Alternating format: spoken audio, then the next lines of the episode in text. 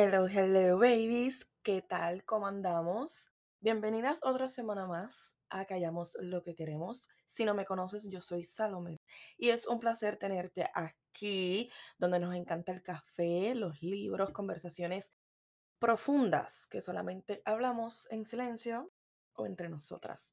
Así que vamos a darle comienzo al tema de hoy.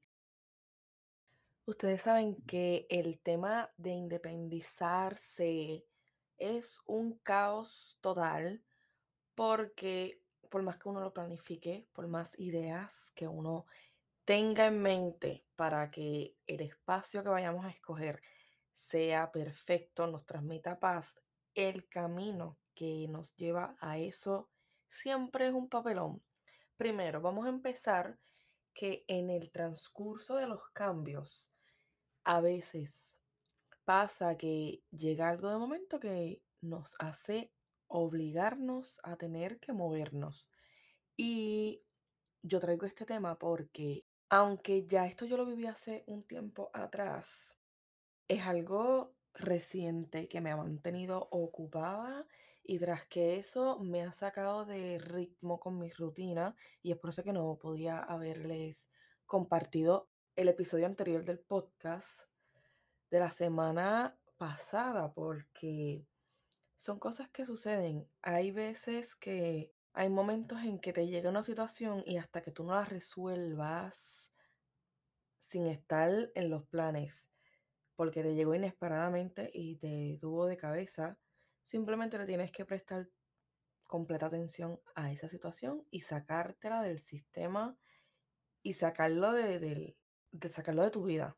Así que yo quiero hablarlo acá, quiero traer este tema acá, porque siento que es algo principal y que contiene muchos factores. O sea, cuando estamos hablando de independizarse, estamos hablando también de que hay personas que dejan de apoyarte, sea familiares o esas disque amistades.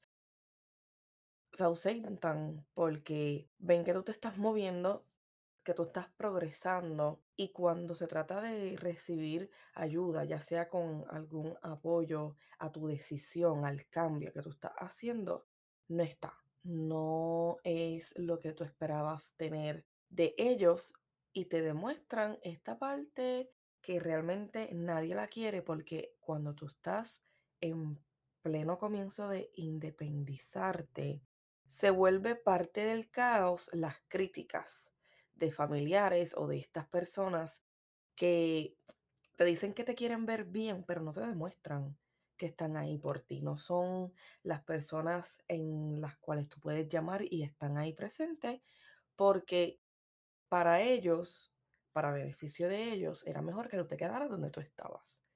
Y se sabe que no se crece estando en un mismo lugar. Y por eso yo traigo este tema hoy porque para mí es bien arriesgado seguir teniendo este tipo de personas en nuestras vidas que mientras tú estás avanzando, ellos te quieren jalar para donde ellos están, para que tú no estés más adelante que ellos. Y ahí es donde viene creciendo este problema, porque tú sabes que es difícil tener que soltar, ya esto lo hablamos anteriormente, pero hay detonantes, hay situaciones que se presentan que a la mala sirven como señal para darte a entender a ti que tú tienes que dejar atrás a ciertas personas, incluyendo familiares, porque sabes que si sigues donde tú estás no hay crecimiento. Sabes que también si sigues teniendo la misma situación y no te mueves, no va a haber forma de cómo tú salgas de eso. Y entonces este proceso de tener que independizarte, tener que saber que tienes que contar con poco, en el sentido de que vas a contar solamente con un mínimo de personas que sabes que pueden estar en las malas, porque en las buenas todo el mundo está, pero en las malas tú necesitas alguien que te pueda ayudar, como también puedes proveerle también ayuda, porque esto es algo mutuo. Y que en este proceso tú vas a ir conociendo que hay gastos que no se pueden estar haciendo, que hay responsabilidades más grandes y que las decisiones que tú vayas a tomar ya no pueden ser bajo impulso, bajo una emoción, porque ya eso es algo que va a ir arriesgando tu vida en el sentido de que lo que tú vayas a hacer o decir va a ser tu entorno, va a ser tu estilo de vida, porque el independizarte también asume sus responsabilidades, porque eso, eso es un, eso es un hecho, eso es un hecho. Entonces, durante estas dos semanas, yo he estado sobrepensando un poquito, no les voy a mentir, y de hecho me ha dado hasta ansiedad de cómo fue que yo llegué de estar viviendo Rincón a regresando a vivir donde estoy ahora y que hay un antes y un después, incluyendo la mentalidad, claro, que cuando yo me fui a vivir a Rincón fue por necesidad y por impulso, sin contar en las responsabilidades que yo tengo ahora. Y que el costo de vida ahora mismo es alto. Quizás la situación que tú estás pasando ahora es que te quieres mudar, pero estás cómoda porque tienes una buena relación con tus padres o con alguno de ellos. O si no, como la mayoría, porque el- mis amistades me han compartido esto y yo también se los he compartido. No tenemos esta confianza de tener un balance perfecto con nuestras familias, pero sabemos que tiene que llegar el momento a que nos toca independizarnos, de movernos, de saber que tenemos que coger nuestro propio rumbo y que podemos contar con una que otra persona que sí nos puede ayudar a empujarnos a llegar a esas metas. Pero al final eres tú solita que tienes que llegar ahí. Y yo siento que cuando critican, te juzgan y recibes solamente pura negatividad por parte de estas personas, se les olvida que ellos también pasaron por este proceso. Se les olvida que también cometieron errores y que lo que nosotros aprendimos también uno lo absorbe de ellos. Esa es la clara, uno absorbe actitudes, uno absorbe comportamientos, uno absorbe conocimiento más bien de que, de lo que yo hice, tú lo hiciste ya. ¿Por qué estás criticando? ¿Por qué no te estás poniendo en mi lugar? Y es ahí cuando tú te ves sola, te sientes que no tienes a nadie porque ya cada quien va haciendo su vida o simplemente no sabes cómo pedir ayuda. O peor aún, si tú dices algo te van a criticar. Y es ahí cuando tú tienes que también aprender a depender solamente de ti, porque van a haber situaciones que por más que tú necesites o quieras compañía de otras personas, tú tienes que darte ese espacio para ti, para entender que las cosas luego de la independencia no van a funcionar igual cuando tú estabas alrededor de ciertas oportunidades, de ciertas personas ya hay un cambio en tu vida, ya existe un antes y un después. Por ende, hay que ir trabajando en que las cosas ya va a ser de mí para mí. Pero siento que no se habla mucho el hecho de que es bien difícil para nosotras movernos, por así decirlo, forzado a la mala por una situación que no estaba yendo bien. Y al principio, cuando uno comienza a vivir sola, Dios mío, uno se siente un poquito vacía y al mismo tiempo feliz porque es un, es un progreso bien grande. Pero el principio es algo que te empuja a ti a tener que hacer gastos, a tener que romper con la rutina que tú tenías antes para empezar de cero. y comenzar de cero contigo en el sentido de que ya no vas a tener a nadie que te diga qué hacer. Ahora tú eres la única responsable para tener que moverte, ir a los lugares, recordarte las cosas que tienes que hacer, así sea llevando un journal, una agenda, una libreta que te sirva a ti a no tener que olvidarte de las cosas sencillas pero importantes, que si citas, que si sacar cuentas, hacer un presupuesto para cierto tiempo porque no te puedes pasar y hay que ir haciendo límites de gastos y entre otras cosas. Yo siento que no se profundiza mucho y más cuando estamos en nuestros 20 que sí deseamos estar tranquilos, independientes, pero muchas veces no se nos da la oportunidad o se nos alarga más de lo que esperamos porque hay situaciones que intervienen, esa es una realidad. A lo mejor tú tienes una persona que te está dando un empuje ahí de que te tienes que mover, pero es que tú estás tratando, pero las cosas no funcionan a tu favor. No funciona porque todavía no es el momento. Y si todavía no es, no es el momento, tú no te tienes que presionar. Las cosas tienen que fluir. Tú sabes que tú tienes tus metas, tienes tus objetivos y uno tiene que ir trabajándola de una a una. No podemos estar haciendo tres cosas al mismo tiempo. Dichosa si eres de ese tipo de persona, siéntete orgullosa, qué bueno, pero no todo el mundo es igual que tú.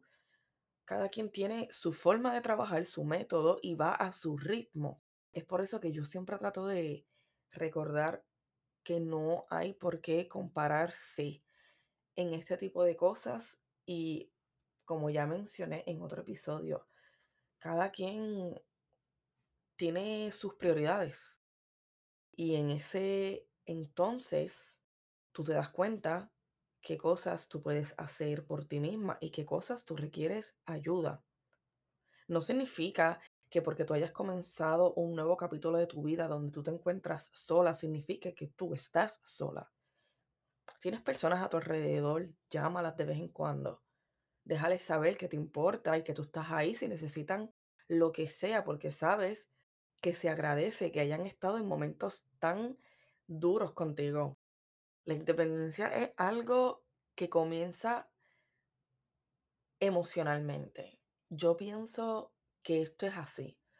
Si tú comienzas a independizarte y a tener control de tus emociones y los dominas, que eso es un proceso, tú sabes que cuando te toque tomar decisiones, te toca independizarte, moverte, hacer tu vida, es un poquito mm, más simple, diría yo, porque sabes que no te va a tomar tanto trabajo tener que moverte, hacer las cosas por ti misma.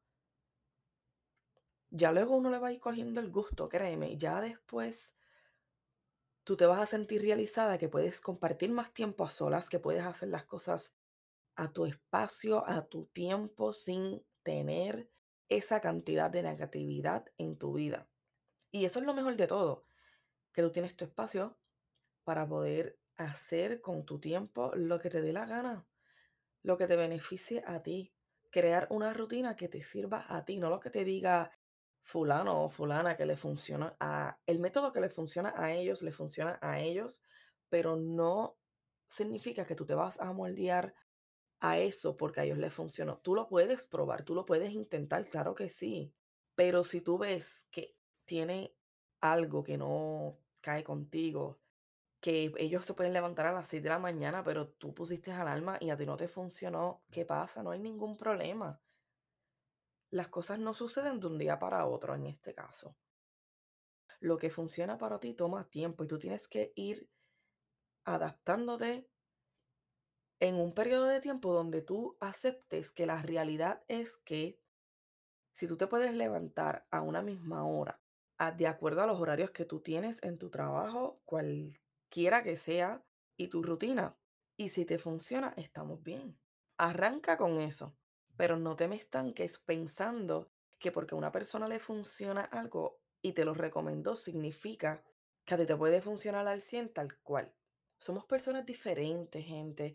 Somos personas que tenemos nuestro pensar, nuestra personalidad, nuestras, nuestra forma de cómo vivir la vida, independientemente de lo que otras personas nos recomienden o nos digan.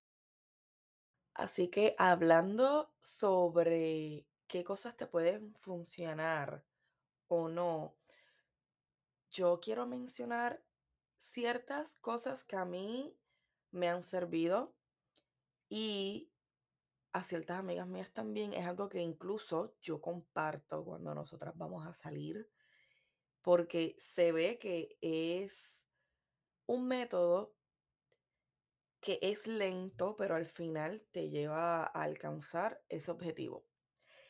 Y algo que yo siempre recomiendo, aquí va la primera, es tú tener una agenda primordial. Organiza por orden de prioridad lo que te toca hacer en la semana, lo que tú entiendes que tiene que ser primero, que no puede esperar, donde tú puedas también colocar los días de pago, los días que tienes alguna cita y por supuesto tener en cuenta que esa organización cumple con horarios. Y para esto yo recomiendo mantener un journal. El journal sirve para que tú te desahogues, para que tú vayas viendo ese crecimiento que tú tienes ahora y en el futuro. Así que ahí van dos herramientas que yo recomiendo. Y la tercera es que lleves contigo notas o sticky notes para que tú mantengas un orden secuencial, creo que eso es lo que se entiende, un orden secuencial sobre las cosas que te tocan dividir dentro de esa semana. Otra cosa que a mí me encanta hacer porque me ayuda a visualizar lo que yo tengo planificado para el mes o durante el año es entrar a Pinterest. O sea, yo tengo que decir que Pinterest es mi casa, el lugar donde yo voy a manifestar mi futuro. No es broma, yo amo entrar ahí a cualquier hora del día, distraerme de cualquier situación, de cualquier cosa, porque me ayuda a enfocarme en lo que yo quiero en el futuro, lo que yo quiero en el momento, porque me hace pensar que si yo organizo visualmente, y me comprometo a que yo puedo trabajar en una cosa a la vez para alcanzar lo, lo que estoy buscando lograr, sé que lo voy a conseguir. Así que yo, una cosa más que recomiendo y es al mil, si es que lo han visto por ahí, porque yo sé que esto viene a explotar un boom para despedir el año, es crear un vision board. Yo siempre lo hago todos los meses porque siento que me compromete a mí a yo tener que mover esas metas.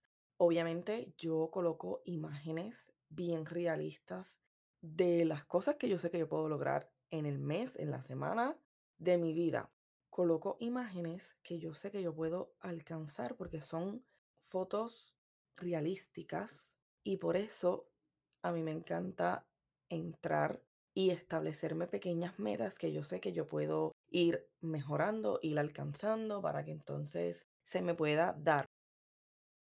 Para mí, el Vision Board sirve para manifestar y también darle, segui- darle seguimiento a la versión de mí, saber qué cosas ya yo he podido tachar porque las logré y otras metas, ¿verdad? Que toman su tiempo, pero me ayuda a mí a seguir el proceso. Y a mí me encanta tomarme mi cafecito en cualquier lugar y estar scrolling en Pinterest porque siento que ese es mi mundo, ese es mi espacio de paz donde está trabajando mi mente y yo para entonces yo lograr lo que yo quiera en ese periodo de tiempo. Y es algo que a mí me funciona porque vuelvo y repito, pongo ideas que yo he querido de forma realística. Por ejemplo, si yo puse que quiero comprarme una máquina de café, busco una foto bien aesthetic, bien chulita, parecida a la que yo quiero comprar. Y así voy entonces poniendo cada una de las fotos. Pongo frases que realmente me identifican.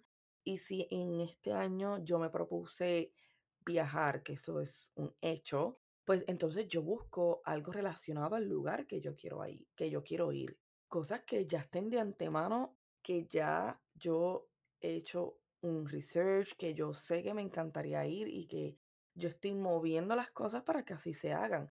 Porque tampoco es yo poner una foto que no está ni cerca de cumplir la meta que yo me propuse, que yo iba a lograr, pero porque se ve bien, pues la voy a poner. No, no estamos yendo por esos lares, no. Estamos yendo por el lado donde tú vas a poner fotos, te identificas, fotos donde tú sabes que son metas que tú puedes alcanzar de forma realista, que tú sabes que están ahí para cumplir el propósito de darte seguimiento. Si tú tienes en mente ir a la playa, pues tú vas a buscar la playa favorita tuya que tú siempre has querido explorar y la pones ahí o algo que tú quisieras hacer en esa playa o estando en la playa, cositas así. Si está en tu- tus planes, poner, qué sé yo, leerte 10 libros en el verano, pues vas poniendo fotos relacionadas al libro, frases, poder meterme a Canva, escoger las fotos, descargarlas y ir poniendo poco a poco las fotos que a mí me inspiran, que a mí me motivan a querer hacer lo que sea que yo tenga que hacer para entonces cumplir con esas metas que yo establecí allí, porque eso es para mí. Así que esas son las cuatro herramientas que yo recomiendo al 100. Tener una agenda, journal, sticky notes, que tú sepas que puedes anotar lo primordial ahí, que lo tengas a la mano. Y también un vision board. Un vision board que tú puedas poner en tu teléfono, tableta, laptop, cualquier cosa que tú lo puedas ver, que te motive, ¿verdad? A que tú sepas que tú estás alcanzando cada una de las cosas que tú quieres lograr. Para finalizar, te quiero decir algo bien importante. Y es que no importa en qué situación tú te encuentres ahora mismo, recuerda que tú estás haciendo estas decisiones para beneficio tuyo y que la persona que esté juzgándote por eso no entenderá nunca el esfuerzo que tú estás haciendo por estar feliz, sentir paz y tener lo tuyo para que así, al final de todo este progreso, entiendas que independizarse no es malo. Y aunque no fue como otras personas querían, al final es algo que tú quisiste. Quizás fue difícil al principio, no contabas con algo que sucedió, pero si se te presentó en tu vida es porque ya era el momento de hacerlo. Y que con esto es razón suficiente para tenerte paciencia y descubrirte en esta nueva faceta de tu vida. Date la oportunidad de conocerte ahora que vas a estar sola, si es que estás pasando por esta situación. Date el tiempo de reconstruirte, de saber que tú eres capaz de ser más fuerte de lo que ya eres y que lo que te duele ahora va a dejar de doler después. Confía. Confía que con el tiempo hay cosas que se desvanecen y no van a hacer falta porque ya tú vas a priorizarte a ti. Y que no hay nada mejor que poder estar contando con uno mismo y depender menos de aquellas personas que no nos suman, por más difícil que sea.